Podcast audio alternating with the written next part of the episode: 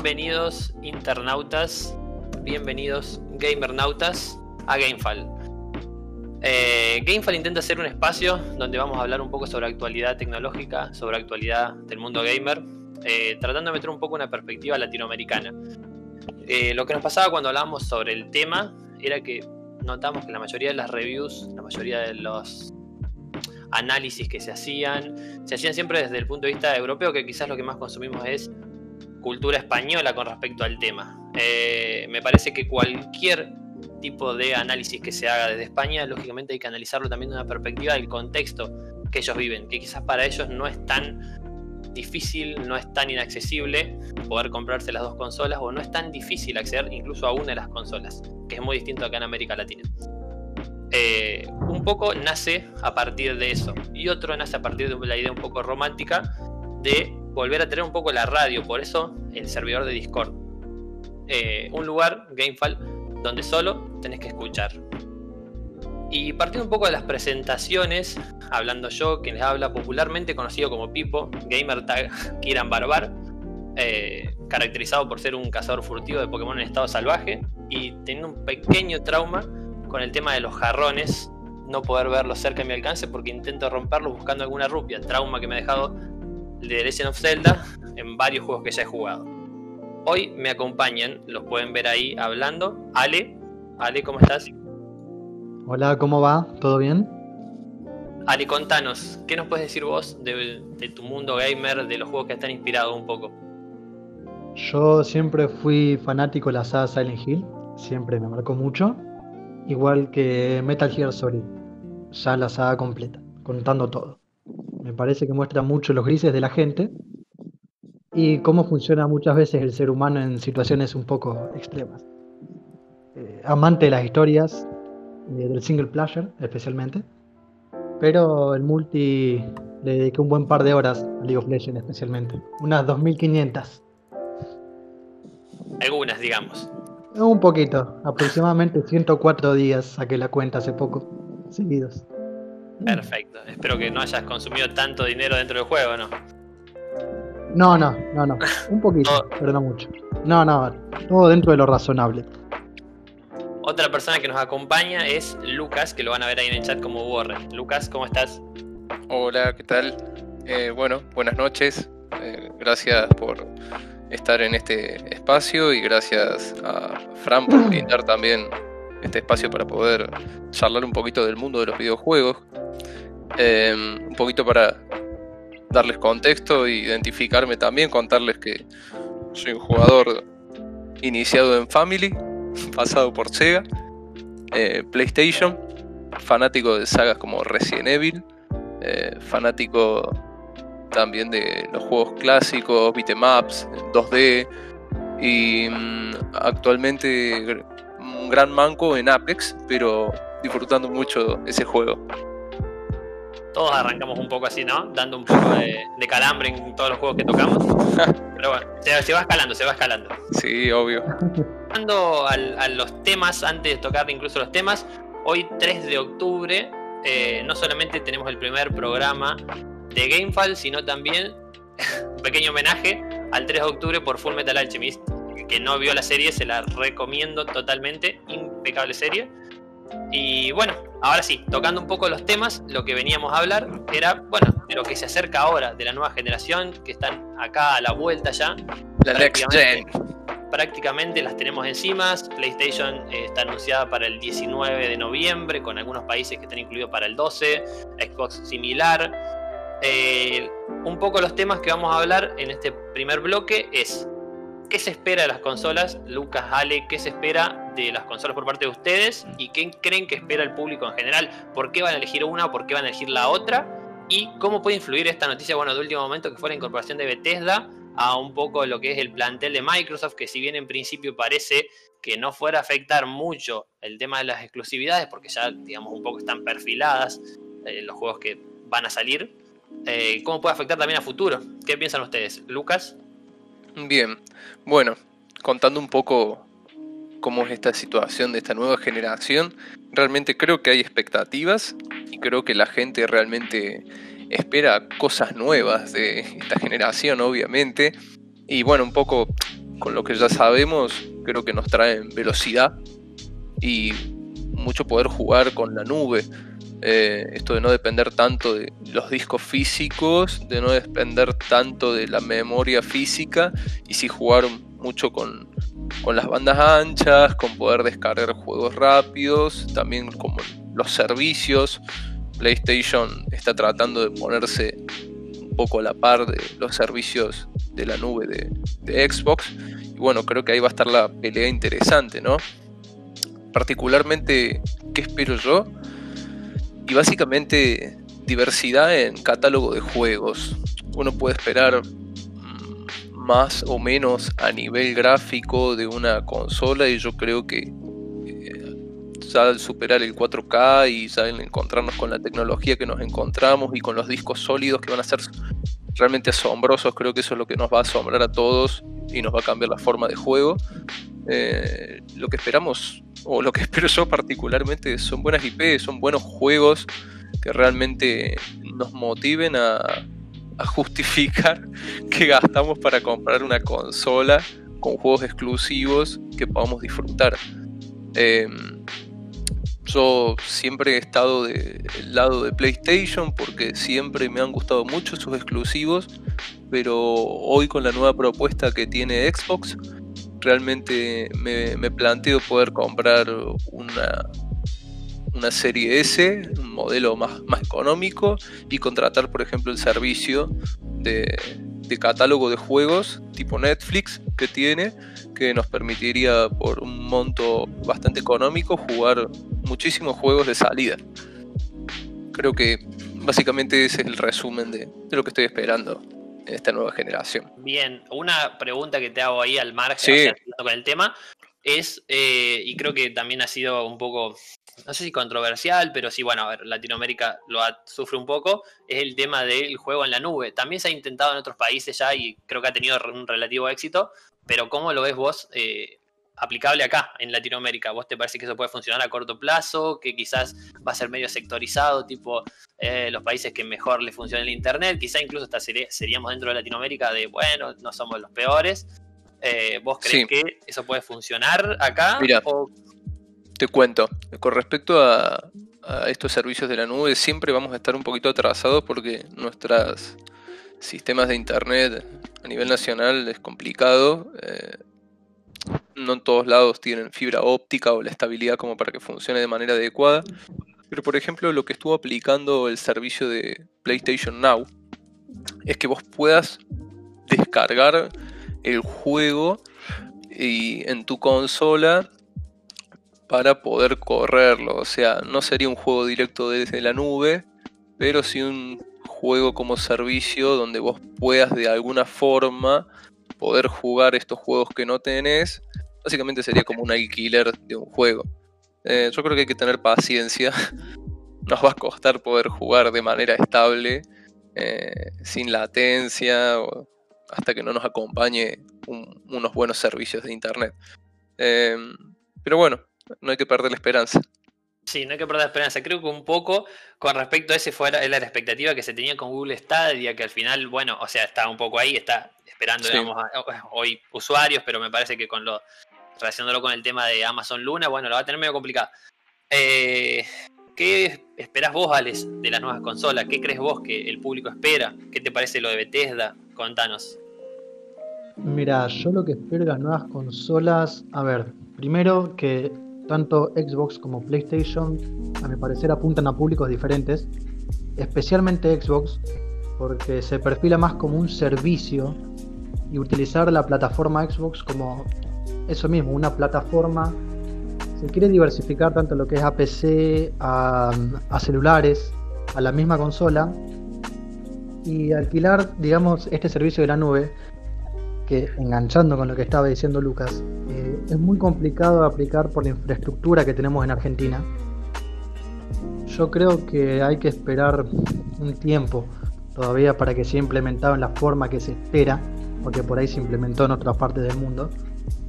Pero si se van encontrando por ahí soluciones que nos permitan, de tipo alquiler, como decía, que nos permitan jugar de una forma razonable, Eh, yo calculo que en unos dos o tres años quizás podamos podamos tener mm, una forma lógica de jugar, que, sea jugable, como una consola física, como un juego físico.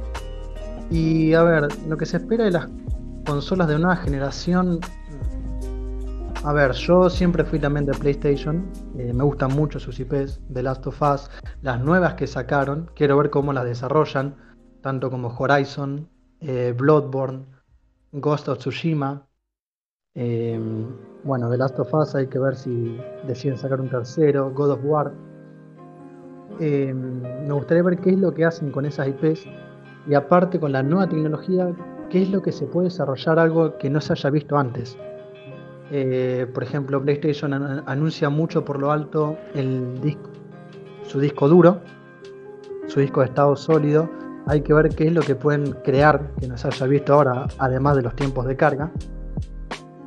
Y Xbox, ahora en especial con la incorporación de Bethesda que hizo Microsoft, quiero ver las nuevas IPs que pueden desarrollar.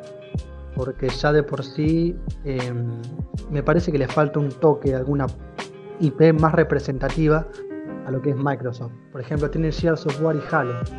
Pero bueno, con el tema de Halo Infinite eh, se tuvo que retrasar porque iba a ser de salida. Así que vamos a ver qué es lo que pasa con eso. Yo creo que tiene un buen futuro.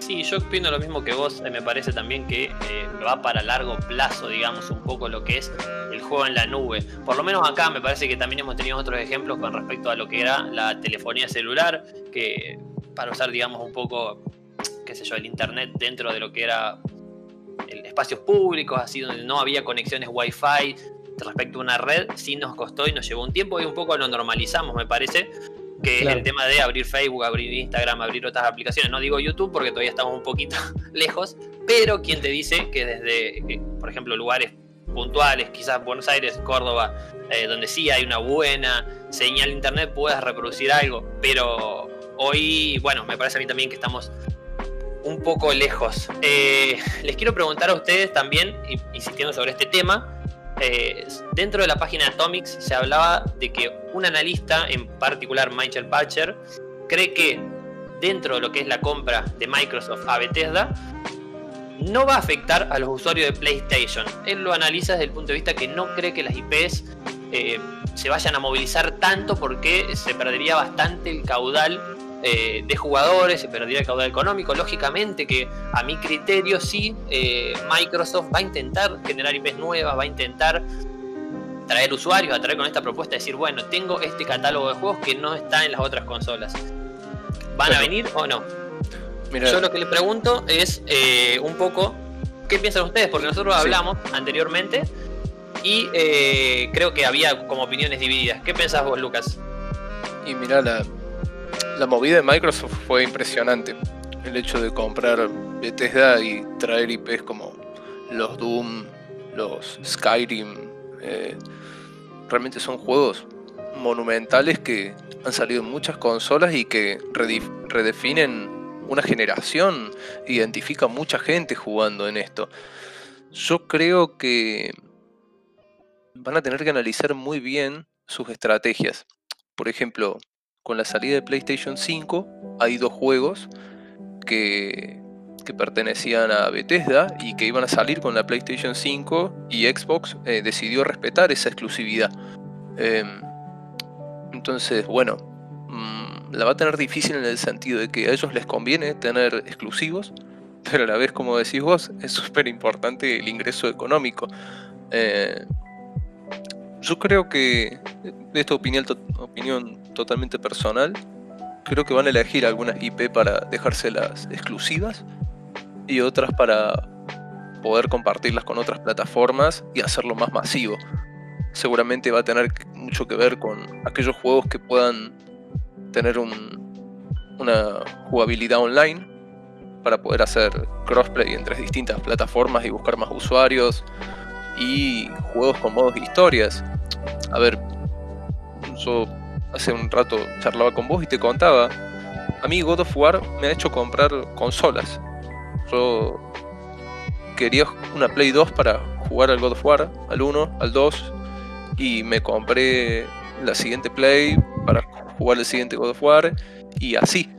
Entonces, si hay la excusa de un juego para que alguien pueda comprarse una consola y estar ahí, eh, creo que Microsoft lo puede aprovechar muy bien. Bueno, eh, sí, un poco, un poco esto, ¿no? Lo habíamos hablado anteriormente. Eh, el tema de la selección que pueda llegar a tener Microsoft sobre el catálogo. Yo también creo lo mismo. Yo creo que, un poco dando mi opinión acá, a corto plazo no creo que se modifique tanto porque ya las salidas de los juegos están ahí. La mayoría de los juegos están programados y seguramente hay que programar ciertos tipos de eh, configuraciones para que funcione en una consola y en otra, ¿no? Porque lógicamente las características de una y otra son distintas. Eh, antes de dar mi opinión sobre las consolas, quiero que vos, Ale, nos digas un poco más en profundidad qué te parece a vos, si a corto plazo, a largo plazo o nunca, de hecho, como dice este analista, va a afectar la compra de Microsoft de Bethesda. No, yo personalmente, a ver, para empezar, la compra de Bethesda fue el mayor movimiento comercial que se hizo, creo que en los últimos 10 años, mínimo. Mínimo.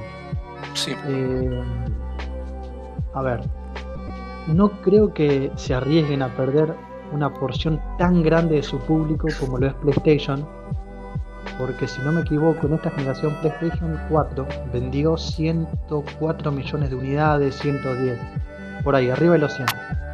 No se pueden permitir perder tanta cantidad de público por alguna exclusiva. Yo creo que las grandes IPs que tiene Bethesda, Doom, The Elder Scrolls, Fallout, eh, yo creo que las van a mantener multiplataforma. Yo creo que esto va a afectar más a futuro, quizás dentro de año y medio, dos, empecemos a ver las consecuencias de esta compra que van a ser juegos que se están cocinando todavía y que no sabemos nada. Eh, me parece súper importante lo que hizo Microsoft. A ver, es la mejor compra que hizo en su historia quizás, junto con la de Mojang de Minecraft. Y yo creo que lo va a traer muy buenos resultados. Pero yo creo que no le va a afectar tanto a PlayStation en el corto plazo. Yo creo que hay que ver las nuevas IPs y qué es lo que anuncian en un futuro. Bien, sí, yo un poco pienso así como ustedes retomando el tema de las consolas y qué se espera de ellas, yo la verdad que eh, como muy nintendero no estoy tan ah, familiarizado con ninguna de las dos. O sea, de hecho la última que tuve antes de la Switch fue la PlayStation 2, como para que tomen una dimensión de lo alejado que estaba.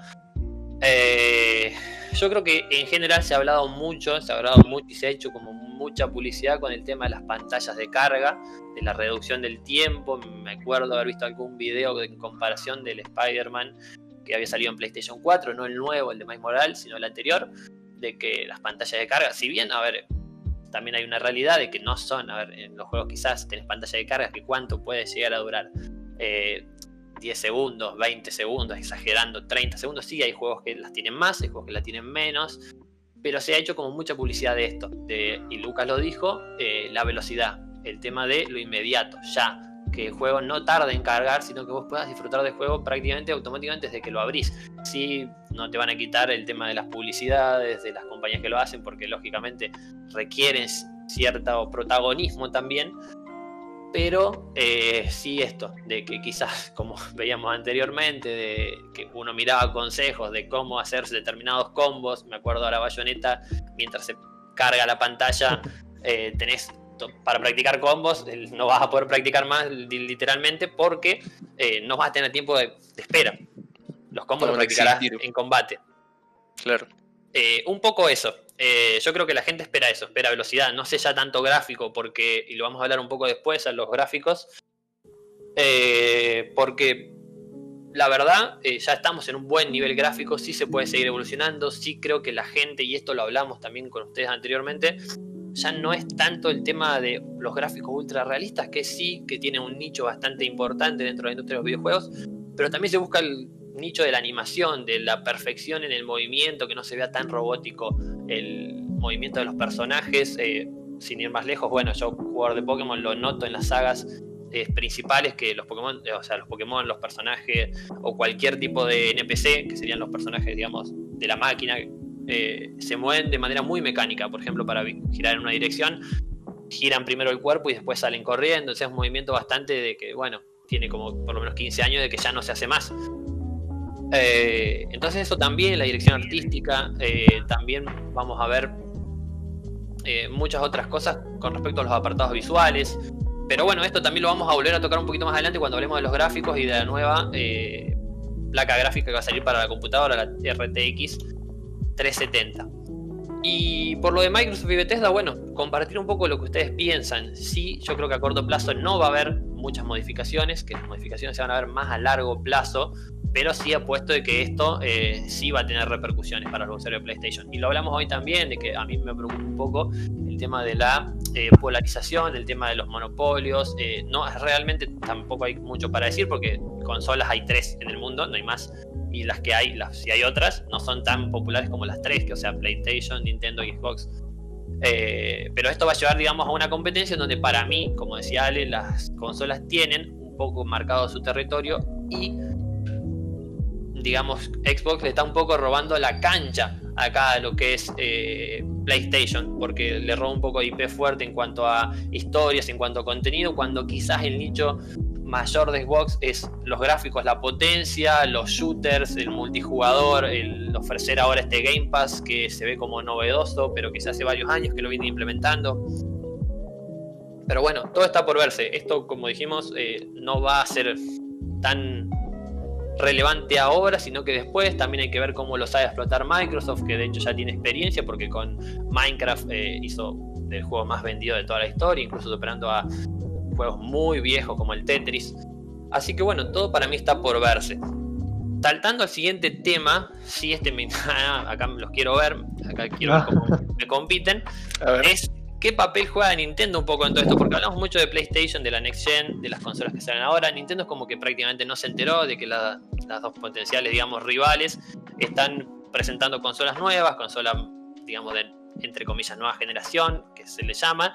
Nintendo, eh, unos días antes o los días posteriores de los anuncios de PlayStation y de Xbox, lo que hizo fue decir que la Switch está en la mitad de su vida útil, como diciendo, bueno, tenemos como para tres años más con la Switch, así que van a tener que esperar a que salga la siguiente. Eh, bueno, quiero preguntarles a ustedes, ¿qué papel está jugando Nintendo? ¿Qué papel juega? ¿Dónde? ¿Qué carrera está corriendo? ¿Está en otro, en otro lugar? ¿O está siguiendo la misma competencia que estas dos eh, multinacionales? Y después de esto vamos a hablar un poco, también quiero que me lo digan, qué esperan de los gráficos o hasta dónde se pretende, un poco una opinión de ustedes, hasta dónde se pretende llegar con los gráficos y relacionando este tema, el tema de la vuelta siempre a los juegos clásicos. Y digo esto porque, por ejemplo, una de las noticias relevantes de este último tiempo es que eh, Mario All Star fue uno de los juegos más vendidos de Amazon desde el momento en que salió, no lógicamente históricamente, pero digo, ha tenido un boom comercial bastante importante. Eh, junto con eso también obviamente volver a tocar el tema de la nueva placa que va a salir para la PC, la RTX 370 y de, ¿por qué no? Además de la vuelta a los clásicos, la vuelta o el, digamos, el éxito de estos juegos que no son tan hiperrealistas con los gráficos como son Fall Guys, como es Among Us, que un poco eh, están ahí en el tope de popularidad actual al momento de realizar, digamos, el programa. Pero ¿por qué son tan, tan exitosos? Eh, siendo que a veces, muchas veces a las compañías y un poco lo que también se le reclama a Nintendo es el tema de los gráficos, el tema de ser hiperrealista o no hiperrealista, pero intentar mejorar y intentar llevar a una mejor calidad gráfica intentando asimilarse un poco más a la realidad. Ale, decime vos qué pensás. Sí, a ver, primero creo que Nintendo vive en su mundo. Nintendo está en otro lugar totalmente diferente. Porque siempre apuntó eh, a un público muy diferente. Siempre tuvo franquicias que lo principal siempre estuvo centrado en sus mecánicas. Eh, Mario, Splatoon, Zelda, Em, a ver, es muy difícil para mí, en una opinión personal, quizás no muy difícil, me parece un poco raro que le exijan a Nintendo el tema gráficos, lo que es potencia pura, ¿no? A esto me refiero con resolución de texturas, distancia de dibujado, todo ese tipo de cosas. Em, porque tiene sagas en las que repite mucho ciertos tropos, pero cuando decide innovar lo hace por lo grande, véase Breath of the Wild, Splatoon es muy original en la propuesta que tiene. Eh, cuando innova siempre termina influyendo eh, a muchas otras sagas de rebote. De forma indirecta siempre termina influyendo. A pesar de que vive dentro de su propio nicho. Eh, siempre busca innovar. Nintendo, a ver, Nintendo nació en 1899 como una empresa de cartas. O sea, siempre se fue moviendo distintos rubros. Incluso vendió comida en, en algún momento. Em, por eso me parece una empresa muy interesante. No es de mi estilo. No, yo no conozco realmente mucho de Nintendo. Pero me, agrada, o sea, me gustan las ideas que proponen. Y creo que tiene un buen futuro. Switch le queda, es cierto, está en la mitad de su vida útil. Porque si no me equivoco es en 2015, 2016. Sí, sí. Y tiene para un par de años más todavía, dos o tres años, en el que puede dar mucho que hablar todavía. Tienen tiempo para innovar. Tienen tiempo. Creo que deberían sacar, para mi gusto, quizás más IPs nuevas. Em, no reciclar tanto ciertas ideas que tienen y atreverse a hacer un poquito más. Yo creo que pueden dar mucho que hablar. Quizás incluso una de las cosas que se le criticó en este último tiempo es la este tema que vos hablás de la reutilización o el tema del reciclado de ideas. Al margen de que Nintendo siempre lo ha hecho históricamente, digo, o sea, Zelda es una saga que tiene 20 años, está por cumplir 25 me parece ahora si no me confundo, el año que viene es el aniversario. Perdón que eh, me te corte. Sí. Pero creo que Zelda dentro de las sagas de Nintendo es la que más, eh, más giros tuvo. Porque siempre los universos de Zelda son como un poco independientes uno de otro. Exacto, eh, buscan, ser independientes, pero si vos lo lees, digamos, o sea, el cuento es siempre el mismo. Digamos, está Ganon, que, se, ha materializado en este último juego como Ganon, que ahora ya Ganon no es una persona como era en los juegos viejos, que era Ganondorf. Ahora Ganon es la representación directamente del mal. Eh, sí, esto de reciclado también se lo ha un poco criticado por esta movida del Mario All Stars. Eh, digamos, no sé si con razón o no, la realidad es que, bueno, sí se está, digamos, reutilizando de manera, a ver, sin editar absolutamente prácticamente nada, los juegos antiguos que le han traído éxito. Está bueno por una, en algún sentido, porque por ejemplo hay, hay personas que no han jugado ese juego. Yo de hecho no soy muy fanático de Mario, a pesar de que me, me reconozca como Nintendero. Mm, pero sí son juegos que en su momento han sabido marcar. Y si han sabido marcar es porque su propuesta en algún momento histórico ha sido innovadora y ha llevado a, digamos, a las consolas a reinventarse y a decir, bueno, pará, lo que está haciendo Nintendo me parece que va por buen camino, tendríamos también que nosotros hacer ese giro. Eh, vos, Lucas, ¿qué pensás? ¿Qué te parece Nintendo? ¿Hacia dónde está yendo? ¿Qué está haciendo? ¿Qué se está guardando? ¿Se está guardando algo o están, digamos, juntando los billetes nomás por la, por la venta de Mario All Star? Mira, Nintendo realmente fantástico y como decía Ale, creo que está en su mundo, está en una fiesta y, le está yendo muy bien y eso es lo fantástico. Eh, arrancando con Zelda Breath, of the Wild, después con el Mario Odyssey y así sacando franquicias y franquicias que realmente son las mismas de siempre, pero ellos logran revitalizarlas o darles, bajarlas a, la era moderna, eh, incluir nuevas tecnologías eh, y, no buscando su potencia a nivel gráfico, que eso creo que la mayoría lo sabemos, sino contar historias eh, distintas en sus mundos, en sus dimensiones y también, como dice Ale, importante también el, rol que, que, tienen las mecánicas acá. Yo, como te digo, en su momento me quedé en el Family y él es lo que llegaba acá y muy difícil conseguir una consola, una Super Nintendo o una Game Boy o quizás económicamente era complicado en mi familia, pero bueno, siempre uno se buscaba la forma de poder jugar ciertos juegos. Y bueno, los emuladores, quieras o no, forman parte de la realidad. Eh, aquí en Argentina y en muchos países de Latinoamérica y nos han permitido jugar a muchos juegos. Y yo sí pude jugar, por ejemplo, varios juegos de la saga Mario. Realmente es increíble la evolución que puede hacer el italiano fontanero saltando, porque básicamente lo que hace es saltar un juego de plataformas y cómo se reinventa y cómo sigue llamando gente, impresionante. Eh, con respecto a nivel generación, y sí, ¿qué queda esperar de Switch? Que saque una revisión. Eh, pero no más que eso, creo que hace bien en no estar en los mismos momentos que se estrenan las consolas como Xbox o PlayStation, porque ya tiene su público, va por otra cosa y no va a pelear con gráficos, sino con sus historias y con sus IP.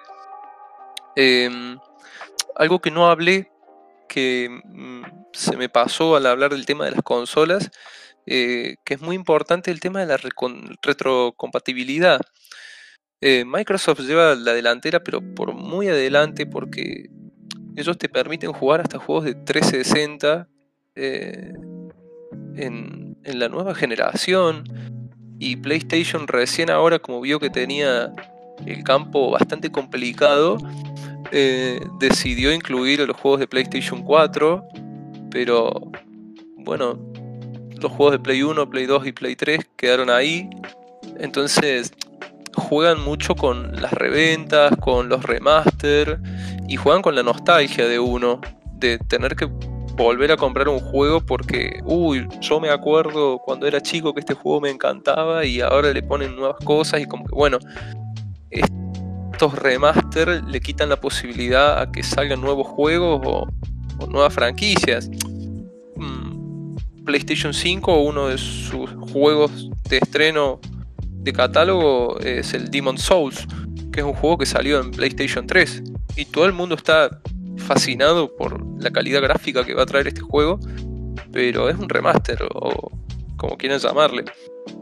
Y, y bueno, vos me dirás bien, Fran, en, Nintendo, pero se está esperando una consola virtual que te permita correr también un poco todos los juegos. Ahora el estreno de este compilado de Marios eh, no es más que los mismos juegos, las mismas ROM montado para que pueda correr en Switch.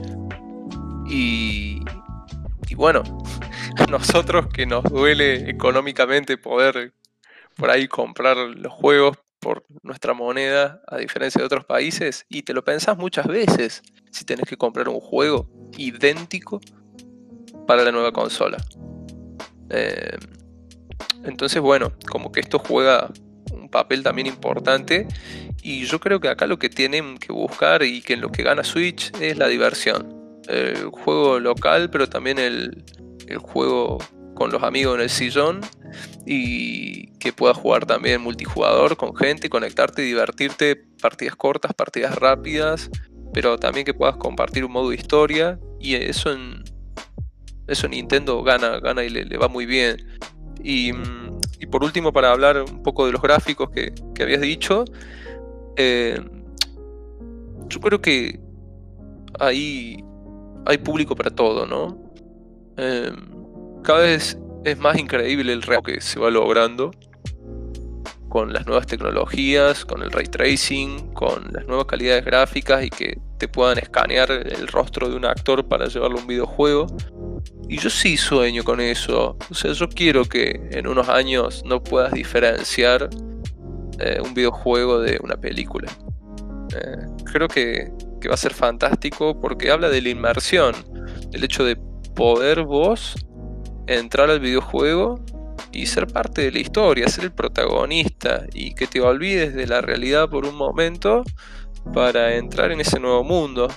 Pero por otra parte, vos fíjate cómo se han vuelto con tan fuerza los juegos de plataforma 2D o meramente juegos clásicos en 2D con dibujos animados, con dibujos caricaturescos y la fuerza que trae eso y gráficamente no necesitan mucho para poder hacer sentir bien al jugador. Entonces, resumiendo un poco todo esto, creo que lo importante acá de las consolas es poder hacernos divertir y que no nos saquen tantos juegos reciclados. Poco un poco el sueño de, de Sao, digamos, esto de la inmersión completa en el, en, el juego. Yo creo que un poco aspira al Oculus Rift, o el Oculus Rift, que ya no debe ser tanto el Oculus Rift, sino que debe tener otro nombre. Eh, aspira a eso, a que en algún momento podamos sentirnos realmente parte del juego. Eh, de hecho, una de las, de las grandes eh, los grandes aciertos que tuvo Pokémon, tocando el tema de Pokémon con Nintendo, fue el tema de la personalización del personaje. En los juegos antiguos, vos solamente en los primeros podías ser solamente hombre, en el primero, en los segundos ya podías ser hombre o mujer, y eso se mantuvo, no, no podías modificar la ropa recién hasta la sexta generación, que es alrededor del 2013, y en el último, antes que este espada y escudo, estaba el sol y luna que ya te dejaba personalizar el pelo, la ropa y con más, un poco más profundidad. Y bueno, y espada y escudo constantemente. Realmente los personajes son muy distintos. Vos tenés una carta tuya y realmente vos te sentís que sos ese entrenador Pokémon que estás personalizando en el juego. Claro. Eh, sí, creo eso, lo mismo que ustedes, comparto. Eh, Nintendo como que está en la suya. Y también hasta cierto punto le es bueno porque creo que desde hace varios años se viene dando cuenta que no puede competir en ese nivel. El nivel de ellos es otro, el espacio es otro. Desde que la GameCube perdió y de la manera que perdió con la PlayStation 2 se dieron cuenta de que seguirle la competencia a PlayStation no lo iba a llevar a nada bueno. De hecho ya habían tenido esa famosa, entre comillas vamos a decirlo, guerra de consolas con Sega, de la cual sí salieron victoriosos y digamos Sega está ahí un poco que sí, que no, que Sonic no sé, que Sonic bueno, que sacan algún remaster que no le va tan bien, de que la película, la película fue criticada, bueno, Sonic está siempre en esa. Pero eh, eh, Nintendo dijo, bueno, yo no voy a pelear a los gráficos, voy a asumir otras cosas, voy a buscar otra forma de entretenimiento y un poco lo muestra, por ejemplo, en el último Nintendo Partner Case, que fue un mini direct, en donde se presentó el nuevo Mario Kart, no sé si lo alcanzaron a ver, este que Sí. se juega dentro de tu casa. Sí, increíble. Eh, increíble, Sí, me sí, parece. bueno. Me parece que bueno, que se adapta al- de manera espectacular a los seguramente monoambientes de Europa, pero que seguramente los pisos latinoamericanos no van a ser tan lindos para los vehículos, no sé. Claro, para contarle con un poco a los que nos están escuchando, básicamente lo que hace Nintendo es sacar un juego de Mario donde vos conectas tu consola a unos autos, corregime Fran si me equivoco, Sí, sí. que, que vienen con accesorios como para armar una pista vos dentro de tu salón, como si fuera el famoso Scaletric que jugaban nuestros padres.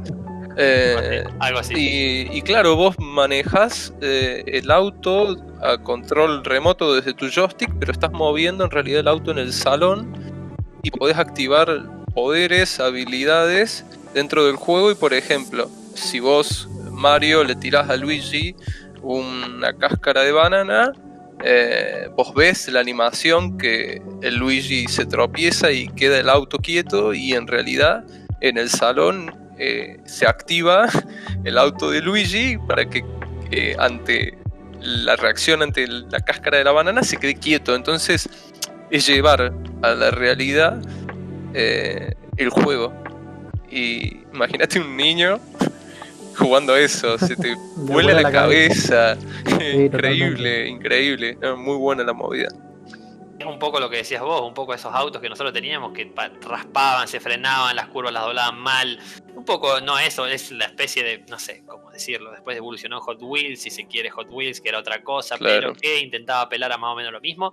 Y esta Sí, es una sí. versión completamente digital, digamos, un poco de eso. Eh, sí, lo mismo que ustedes. Yo creo que Nintendo apela a otra cosa, apela un poco al juego en equipo, apela un poco a la diversión entre familia, no por nada, los títulos más vendidos que tiene son Mario Party, es el Smash Bros. El Smash Bros, que dicho sea de paso, relacionándolo con lo mismo, es impresionante. Yo no entiendo las conexiones que tienen para sacar personajes como esta última semana, que después lo vamos a hablar del tema de Steve, que entra en Minecraft, eh, que entra al Smash Bros, personaje de Minecraft, junto con la pareja que en este momento ahora no me acuerdo el nombre, que es acá está Alex Ember. y Alex. Ahí está. Eh, más pero lejos, sí, incluso en los juegos de Nintendo no hay sangre. En, los otro, en ningún juego, en ningún juego de Nintendo hay sangre. Mira, Un detalle que por ahí puede pasar eh, por alto, pero es una declaración de intenciones bastante clara. incluso en sí, ningún juego, fíjense, incluso lo- aquellos que estén escuchando y que tengan por ahí alguna consola de Nintendo, eh, va a ver que no hay sangre en ningún juego. son, son lógicamente contados. Yo estoy pensando en Bayonetta, de los más un poco más agresivos. Eh, bueno, Zelda, o Pero lógicamente. Bayonetta no es, no es de Nintendo, es de Platinum. Sí, asimismo creo que no son tan tan escabrosos con el tema de los gráficos, porque hasta cierto punto Bayonetta 2 hoy sí tiene una exclusividad un poco con Nintendo, y quizás Bayonetta 3 también. Eh, que cuando salga, ¿no? Estamos esperando todavía. Sí, sí, obvio, pero lo que quiero decir es que Platinum no es una. Es un desarrollador de terceros. No es una compañía comprada por Nintendo. A pesar de que obviamente tienen acuerdos de exclusividad. acá estoy leyendo un dato curioso, si me permiten compartirlo, eh, sobre el Smash. Que digo, a ver, porque justo estábamos hablando de los personajes, ¿cuántos personajes tiene? Y acá buscando, bueno, un poco dice, el juego original de Nintendo 64 contaba con 12 personajes, el siguiente pasó a 26, el siguiente a 35, eh, en 3DS a 58 y el último pasó a tener, y seguramente es más porque hay una actualización de la que ya vamos a hablar, a 74 personajes. O sea, para que dimensionen los que nos están escuchando, imagínate imaginarse un juego donde tenés 74 personajes para elegir, todos con sus distintas animaciones, todos de, de la misma Nintendo o de otras franquicias. Entonces realmente el tiempo, la dedicación y el esfuerzo que le ponen en poder elaborar un juego de pelea con 74 personajes distintos, solo te lo hace Nintendo eso.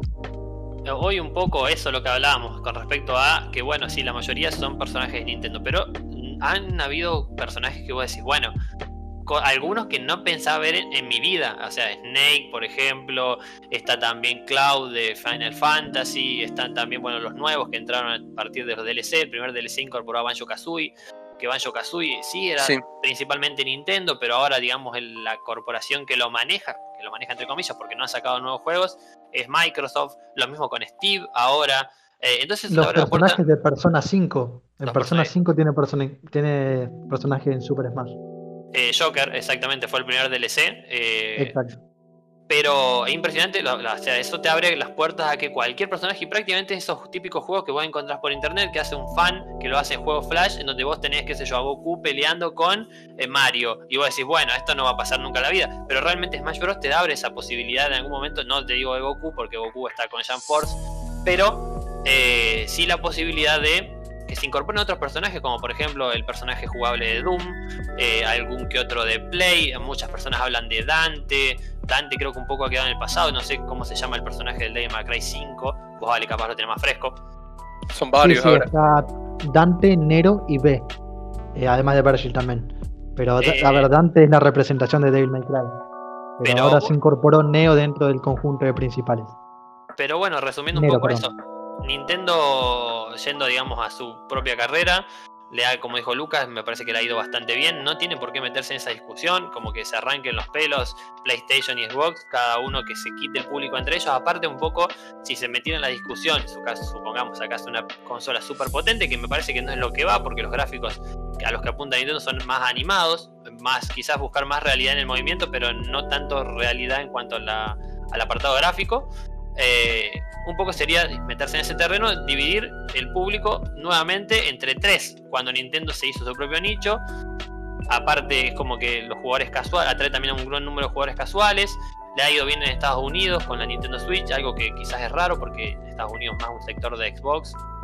Pero bueno, sí, coincido con ustedes un poco en que va a su ritmo y prácticamente sí, ya con esto ha demarcado un poco, ya se ha desligado de esta pelea de la Next Gen y las demás consideraciones, que quizás incluso si hubiese sido la Next Gen de la 3DS, que la 3DS más o menos vendría a cumplir los años el mismo tiempo que la PlayStation 4 y la mm, Xbox One, eh, sí estaríamos hablando de que temporalmente son más o menos similares, pero bueno, la Switch ahora ha venido a cortar un poco eso y seguramente va a seguir apostando por lo mismo. Eh, ahora, yo no me imagino cómo puede llegar a ser la nueva consola de Nintendo. O sea, ya fue un boom cuando salió la Switch. No sé, va, a ser un Transformer. Sí, muy, muy difícil de imaginar. A mí me parece que la Switch, eh, un poco, o sea, en la forma, o sea, esto, bueno, no nos pagan, lógicamente, no tenemos la imaginación que tiene la gente que está ahí, pero un poco vino a quedarse. A mí, yo particularmente sí, me ha servido un montón la consola portátil. Hoy no la uso tanto en portátil, solamente, por ejemplo, cuando estoy acostado y me da mucha fiaca, hace frío, me acuesto y puedo jugar ahí sí. Eh, teniendo el tele en la cocina, pero mayoritariamente uso, uso la versión, digamos, con, conectada al televisor. Pero la realidad para mí que el nicho fuerte viene por ahí, no tanto, por ejemplo, en la super gráficos. Obviamente, hablamos el otro día con unos compañeros que Rocket League eh, no se ve tan bien en la Nintendo Switch. Si tienes una Play 4, lógicamente descargaron la Play 4 que lo vas a disfrutar más. Pero poder jugar a Rocket League desde la comodidad de tu cama, por decirte, con la consola enfrente a los ojos, es otra cosa también. Lógicamente los controles son difíciles de usar, es, eh, que requiere, digamos, un, joystick capaz, pero eh, el hecho de que vos puedas jugar un Bayonetta, un Breath of the Wild, ahora que va a salir el Link... Eh, bueno, el nuevo juego de Zelda, ahora no me acuerdo el nombre. Eh, digamos, un poco apela a eso, a poder jugar ese tipo de juegos. Se habla un montón de juegos de Red Dead Redemption que es imposible para mí que lo tire la Nintendo Switch, pero se busca, digamos, que ese tipo de juegos se puedan jugar de manera portátil, que para mí eso es lo valioso que tiene y no tanto la conectividad. Eh, y bueno, con respecto a los gráficos, eh, un poco lo que dijeron ustedes. A mí me parece que la vuelta a los clásicos un poco marca lo que a la gente le interesa. Es que sí, los gráficos ultra realistas está bien, pero siempre son los mismos los que destacan en eso. Y creo que la que más destaca es Rockstar, eh, autora, bueno, de, para los que no la conocen, de GTA y de, bueno, Red Redemption, que la rompió también en el mercado. Pero la vuelta a que se remastericen clásicos, a que se reutilicen ideas, es porque las ideas del pasado tuvieron que innovar para salir al mercado y para explotar lo que eran. En su momento, todos los juegos que se remasterizan, todos los juegos que se hacen de vuelta, es porque en el momento son joyas jugables y que si hoy intenta adaptarlas, digamos, a las nuevas tecnologías de hoy. Entonces, a ver, es aparte de que es dinero fácil para las compañías, porque es, digamos, no me preocupo por la historia, lo único que tengo que hacer, mejorar un poquito acá, mejorar un poquito allá, algunos con mayor o menor profundidad, como fue Final Fantasy VII, que fue un lavado de cara impresionante, que así no lo cobraron también porque fue un juego caro, son tres entregas de 60 dólares cada una. Eh, pero bueno, eso a mí me da la sensación de que la gente también, eh, al consumidor promedio, le interesa, digamos, un poco qué te propone el juego. No tanto hablando de la jugabilidad, no tanto hablando de la historia, puede ser cualquiera de las dos. Hay juegos viejos que se destacan por la profundidad en la historia que tienen y hay otros que por lo que te proponen, por ejemplo, y tocando el tema de Fall Guys y Among Us, lo que te proponen hoy, obviamente adaptado a las realidades de hoy, porque también veíamos un resumen el otro día de Among Us, y es cierto, yo he jugado, digamos, físicamente al Mafia, que es un juego en donde, bueno, todo se hace con los ojos cerrados, es un poco más incómodo, eh, pero es un juego que es emocionante, eso de discutir, echarle la culpa a alguien porque realmente no tenés ni idea de quién puede ser. Y bueno, no, porque yo escuché que vos murmurabas cuando tenías los ojos cerrados. Y bueno, calculás que puede ser por eso. En Among Us tenés muchos otros instrumentos para tratar de eh, adivinar quién puede ser, no, porque andábamos todos por acá y vos estabas por allá, qué hacías allá, y yo lo vi, bueno. Entonces, un poco lo que me parece que le gusta al público en general es la propuesta que trae el juego. El gráfico sí, está bien, lógicamente se requiere esta evolución gráfica porque la potencia aparte lo va permitiendo, las, consolas, las computadoras evolucionan con el tiempo y eso hace, digamos, que eh, tomen, tomen relevancia también los gráficos. No solamente como dijimos anteriormente los gráficos, sino también el tema de la posibilidad de mejorar las mecánicas, de que no sean movimientos robóticos, de que puedas eh, movilizarte bien por el mapa. De todas formas, como vemos, el movimiento robótico tampoco es un problema porque Minecraft eh, hoy es, como decimos, el juego más vendido. Sacó Minecraft Dungeons, que también fue bien recibido. Y son eh, no pueden doblar los codos. Hoy lo decía, por ejemplo, Sakurai en, en la presentación de Steve. No puede, tiene movimientos torpes, tiene movimientos toscos, pero a la gente no le interesa eso. A la gente le interesa lo que propone Minecraft y lo que es Minecraft como tal. Sí, Fran, y sumarle el tema de la accesibilidad. Vos, hoy un, niño puede acceder desde su celular, bajar el Among Us y jugar de manera gratuita con un celular básico. Entonces, eh, hoy lo increíble de la, del nuevo mundo de videojuegos es el hecho de, sin tener una consola o sin tener una computadora muy potente, poder seguir jugando a, a nuevos, a nuevos juegos. Eh, realmente la accesibilidad juegan con eso, el hecho de que vos con tu computadora básica puedas tirar un juego eh, online masivo y divertirte y pasarla bien, es una estrategia súper inteligente. Eh, ni hablemos de, bueno, los juegos free to play. el hecho de que vos puedas comprarte una consola y bajar cualquier juego de los free to play que están actualmente en el mercado y jugar horas y horas y horas, es increíble. Tal cual. Ale, ¿vos tenés algo para agregar con respecto a los gráficos? Primero, sí, eh, yo creo que Among Us es interesante porque mi sensación, a pesar de que lo jugué muy, muy, muy poco, es que funciona más como un tablero de un juego de mesa en blanco y la, y la gente es la que lo hace funcionar. Eh, yo creo que es la mejor manera de describir este juego, que es un fenómeno ahora que apartó lo que era Fall Guys en su momento. Pero me parece muy interesante cómo funciona esto. En cuanto al tema de gráficos, yo creo que sí, vamos a llegar al fotorrealismo en algún momento en el que no se pueda distinguir eh, lo que es una película, por ejemplo, a lo que es un videojuego. Pero va a llegar un punto en el que no va a ser tan importante eso, sino más la dirección artística. Yo creo que el fotorrealismo va a terminar siendo algo de nicho, más que una exigencia general que se tenga sobre los videojuegos. Porque, a ver, estamos hablando solamente de lo gráfico, porque en la inversión entran muchísimas más cosas que solamente la resolución de las texturas o la distancia de dibujado. entra mucho el tema de las físicas, la inteligencia artificial, Totalmente. todo ese tipo de cosas. Eh, la kinestesia, que es la sensación de juego, que es la interacción que vos tenés con el entorno, la representación visual y la representación sonora que tenemos, y eso marca cómo influimos nosotros dentro del juego. Yo creo que ese es un paso importante por el que todavía no se dio la realidad virtual. Eso se puede abrir mucho más adelante, ¿no? Chicos, los interrumpo ahí porque tenemos una pregunta de Pipo Cero. Si ya probamos el Genshin Impact. Eh, que es este juego que justo veníamos hablando, que es free to play, que salió en todas las consolas, en el celular, y un poco generó eh, un poco de impacto porque en diseño se parecía bastante al a Zelda Breath of the Wild. Lucas, eh, claramente tomó influencia. Sí. Muy claramente. ¿Cómo, ¿Cómo es el nombre de la compañía que lo desarrolla? Eh, no, no, no, lo recuerdo actualmente. No lo quiero nombrar yo. Lo, vamos a nombrar solamente por el chiste, pero la compañía que lo desarrolla se llama Miollo. Acá en Latinoamérica puede ser usado de cualquier forma. Volviendo al tema, sí, Genshin Impact, Lucas, decime. Genshin Impact, bueno, no, tipo, no, no tuve la posibilidad de, de probarlo todavía, estuve viendo bastantes gameplay. Eh, tengo la Play, o sea, tengo que descargarlo y probarlo simplemente, pero me pareció muy interesante, o sea, el hecho de que es un juego mundo abierto a la vez con muchas misiones para hacer, muchas cosas para desarrollar y poder jugarlo sin poner un peso. Em, un combate distinto a Breath of the Wild, pero interesante, muchos personajes distintos, también su propia física en el mundo que funciona bastante bien, que juega mucho con los elementos. Así que bueno, quizás para el próximo programa sí les podemos dar una opinión eh, ya habiéndolo jugado, por lo menos yo que todavía no lo pude probar.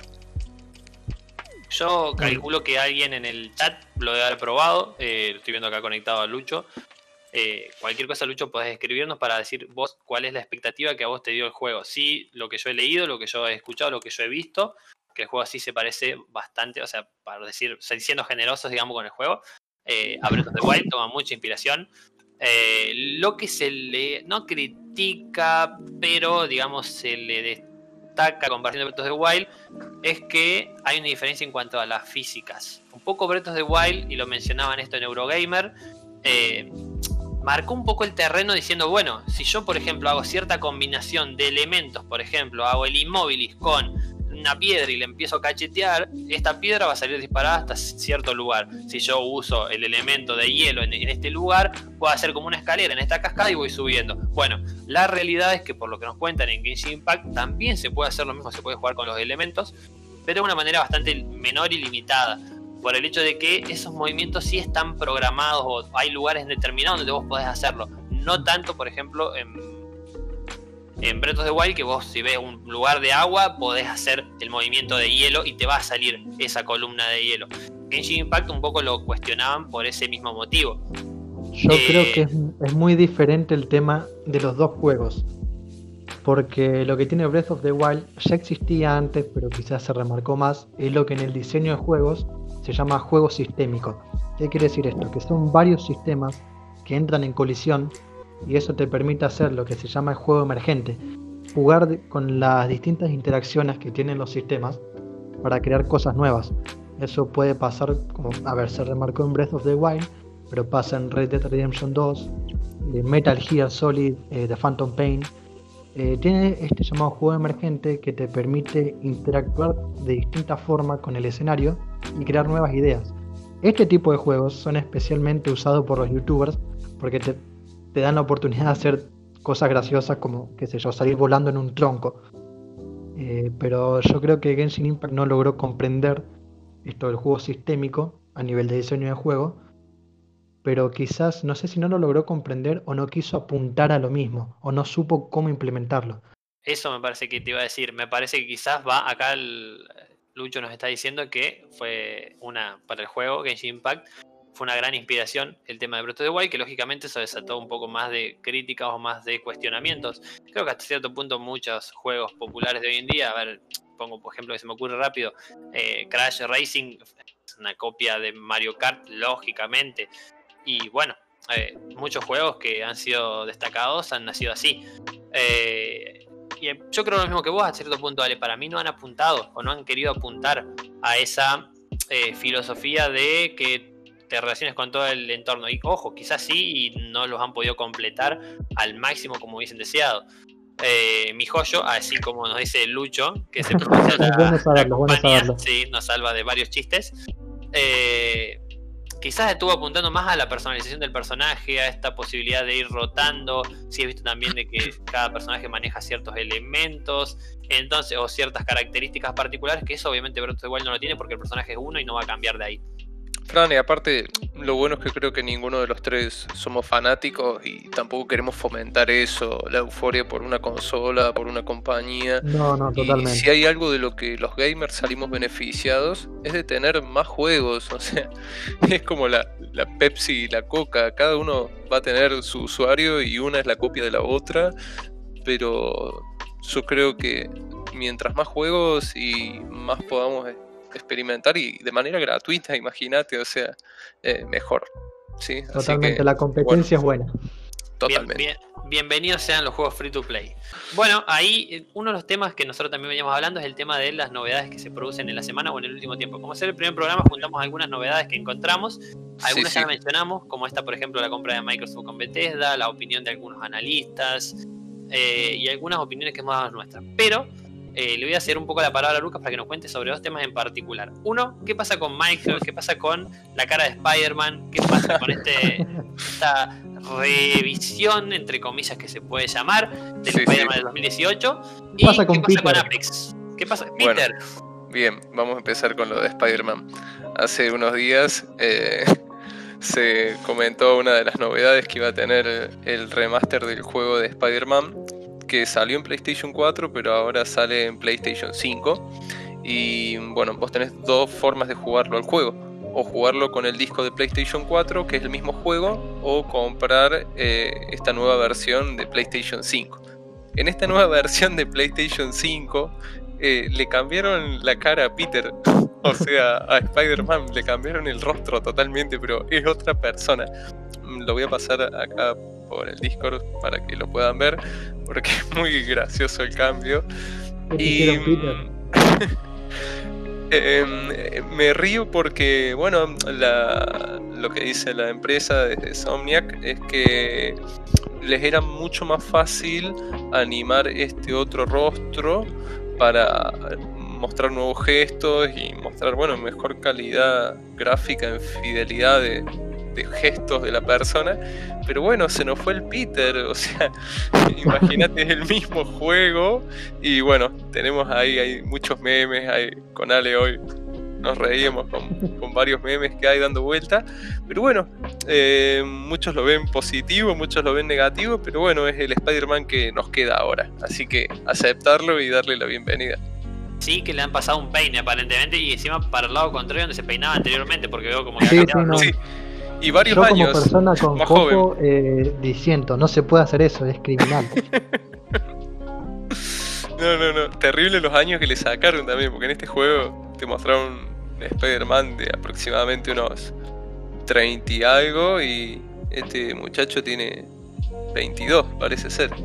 Terminó la secundaria ayer, así que a mí no me el, el extraño caso de Peter Parker. Fíjate que tiene también un parecido al Tom Holland, al actor de, las nuevas películas de Spider-Man. Y, bueno, pasando totalmente de tema, eh, el martes soy jugador de Apex y bueno, vamos a tener eh, una actualización muy importante porque además de algunos eventos con nuevas skins, eh, se viene el crossplay. O sea, la posibilidad de que tanto usuarios de PlayStation como de PC y como de Xbox puedan jugar juntos. un poco la gente se empezó a preocupar de decir, uy, pero yo voy a tener que jugar con mi joystick contra alguien de PC. No, el sistema va a enlazar a gente de consola con consola y si vos tenés un amigo o alguien o querés habilitar la opción de poder jugar con alguien de PC o viceversa, que lo puedas hacer.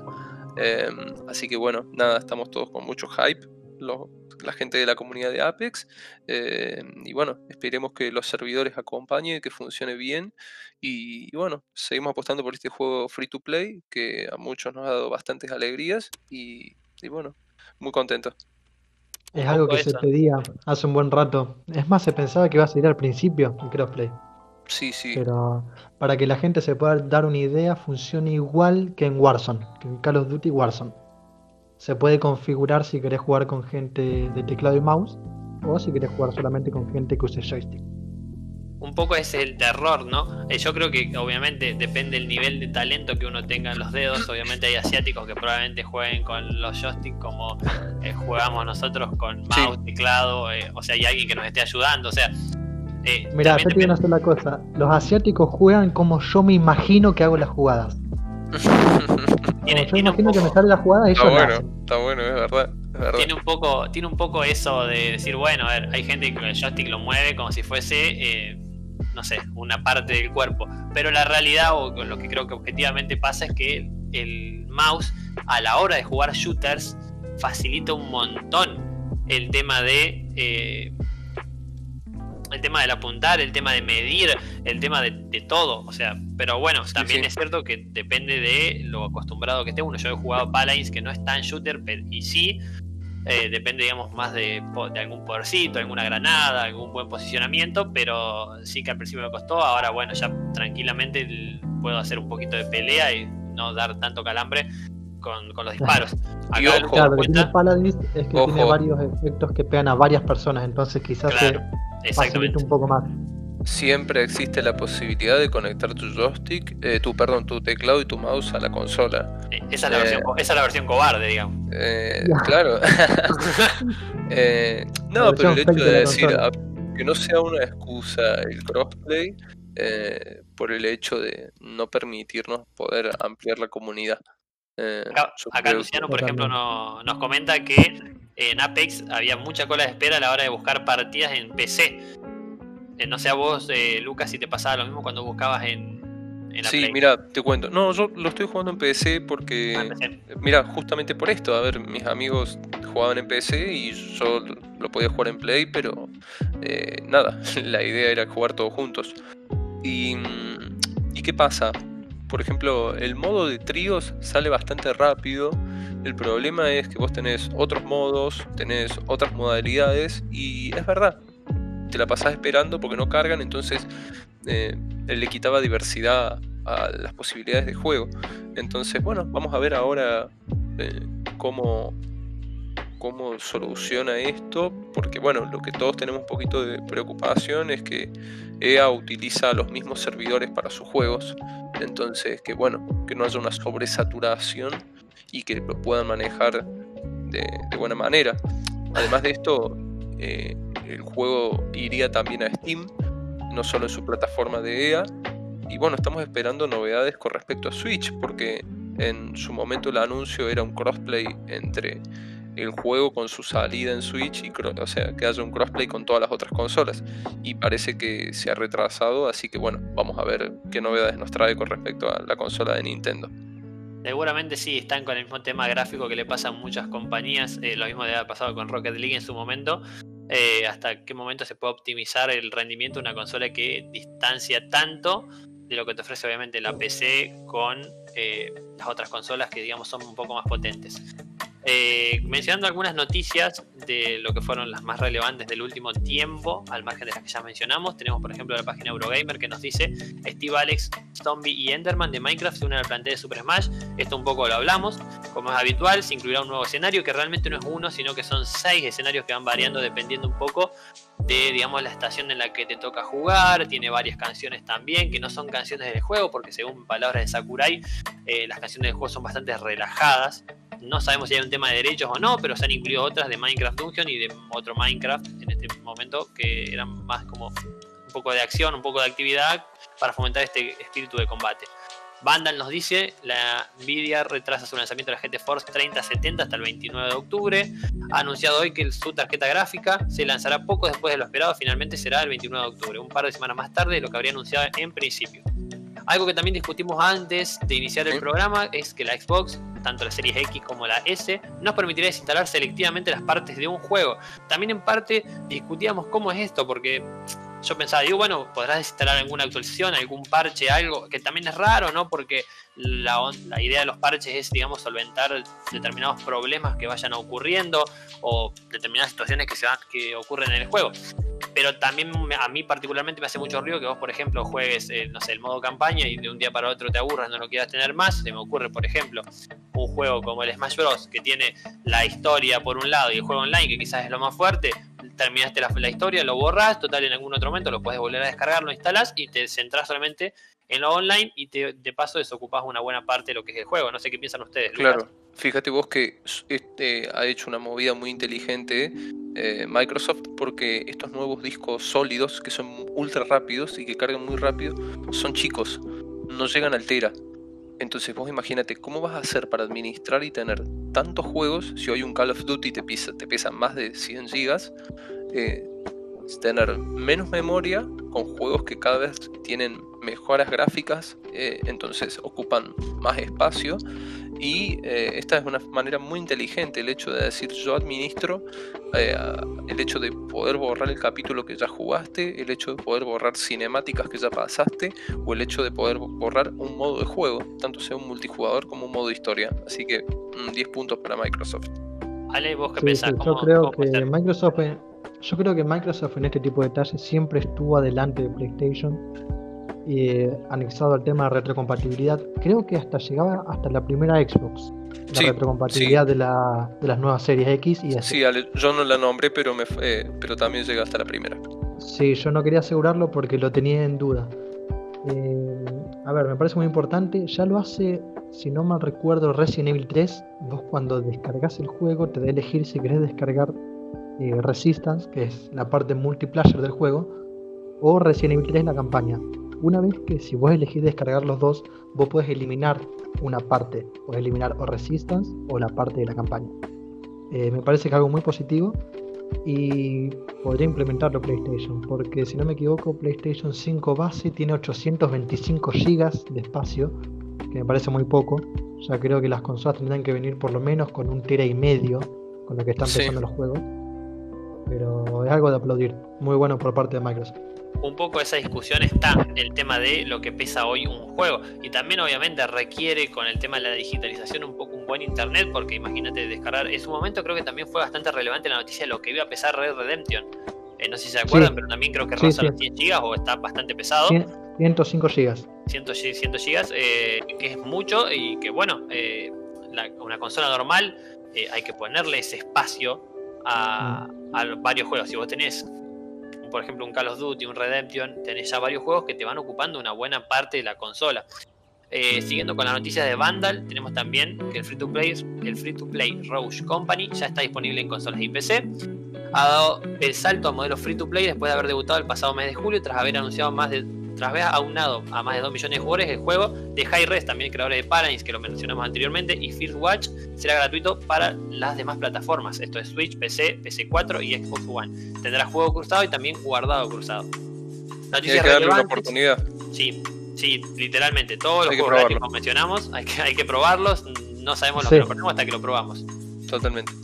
Fall Guys estrena segunda temporada el 8 de octubre, más disfraces y pruebas y coronas. La segunda temporada de Fall Guys arrancará el próximo jueves 8 de octubre, así lo han anunciado hoy sus responsables en un tweet de la cuenta oficial del juego. En el mismo mensaje han informado que además durante ese día se, se duplicarán los puntos obtenidos en cada partida. Ya pasando ahora a lo que es Atomics, Atomics nos menciona algo que hizo bastante ruido en su momento de las denuncias de acoso, los escándalos por acoso que hubo en Ubisoft y habla de un reporte, el 25% de los empleados de Ubisoft han presenciado una conducta inapropiada. Respondiendo a recientes reportes y alegaciones sobre conducta inapropiada dentro de Ubisoft, el publisher francés contrató una firma de investigación independiente para llevar a cabo una encuesta interna con empleados que ayudará a resolver temas en el futuro. Dicha encuesta, reveló que el 25% de sus empleados o de los empleados encuestados han presenciado algún tipo de conducta inapropiada en la compañía. Eh, dentro también de Atomics, un desarrollador de Xbox nos dice que 60 FPS debería ser lo estándar, según lo que cree él, en la nueva generación. Tomás Sala, desarrollador independiente, ha estado practicando en Xbox Wire sobre, eh, sobre su siguiente lanzamiento en las series X y S de Fileconer. Específicamente, la charla se enfocó en los nuevos beneficios que ofrecerá la siguiente generación de consolas para los programadores, programadores y desarrolladores de videojuegos. 60 FPS, que es básicamente un poco el horizonte que se tiene en todos los juegos a la hora de decir, bueno, ¿va fluido o no va fluido? Eh, la, noticia de Mary Station que habíamos descargado era justo lo de Genshin Impact, que lo mencionamos anteriormente, y dentro de lo que son las relevancias de esta semana particular, tenemos a Pikuniku gratis en la Epic Store. La semana siguiente va a estar Absu y Racing Storm Vietnam, que llegan juntos. Fran, si me eh, permitís hacer unas noticias que quedaron sin comentar. Eh, se anunció Resident Evil Oscuridad Infinita, que va a ser una serie que va a salir en Netflix, producida por Netflix, em, en CGI, eh, animada. Así que bueno, para el 2021 vamos a tener nueva serie para los fanáticos de Resident Evil, vamos a ver qué tal sale. Bueno, va a estar de... León, ¿no es cierto? Sí. Protagonizada por León y Claire. Exactamente. Perfecto. Y, Ale, no sé si querés contar lo de PlayStation que nos quedó contar. Sí, actualmente las reservas de PlayStation 5 en Argentina están agotadas.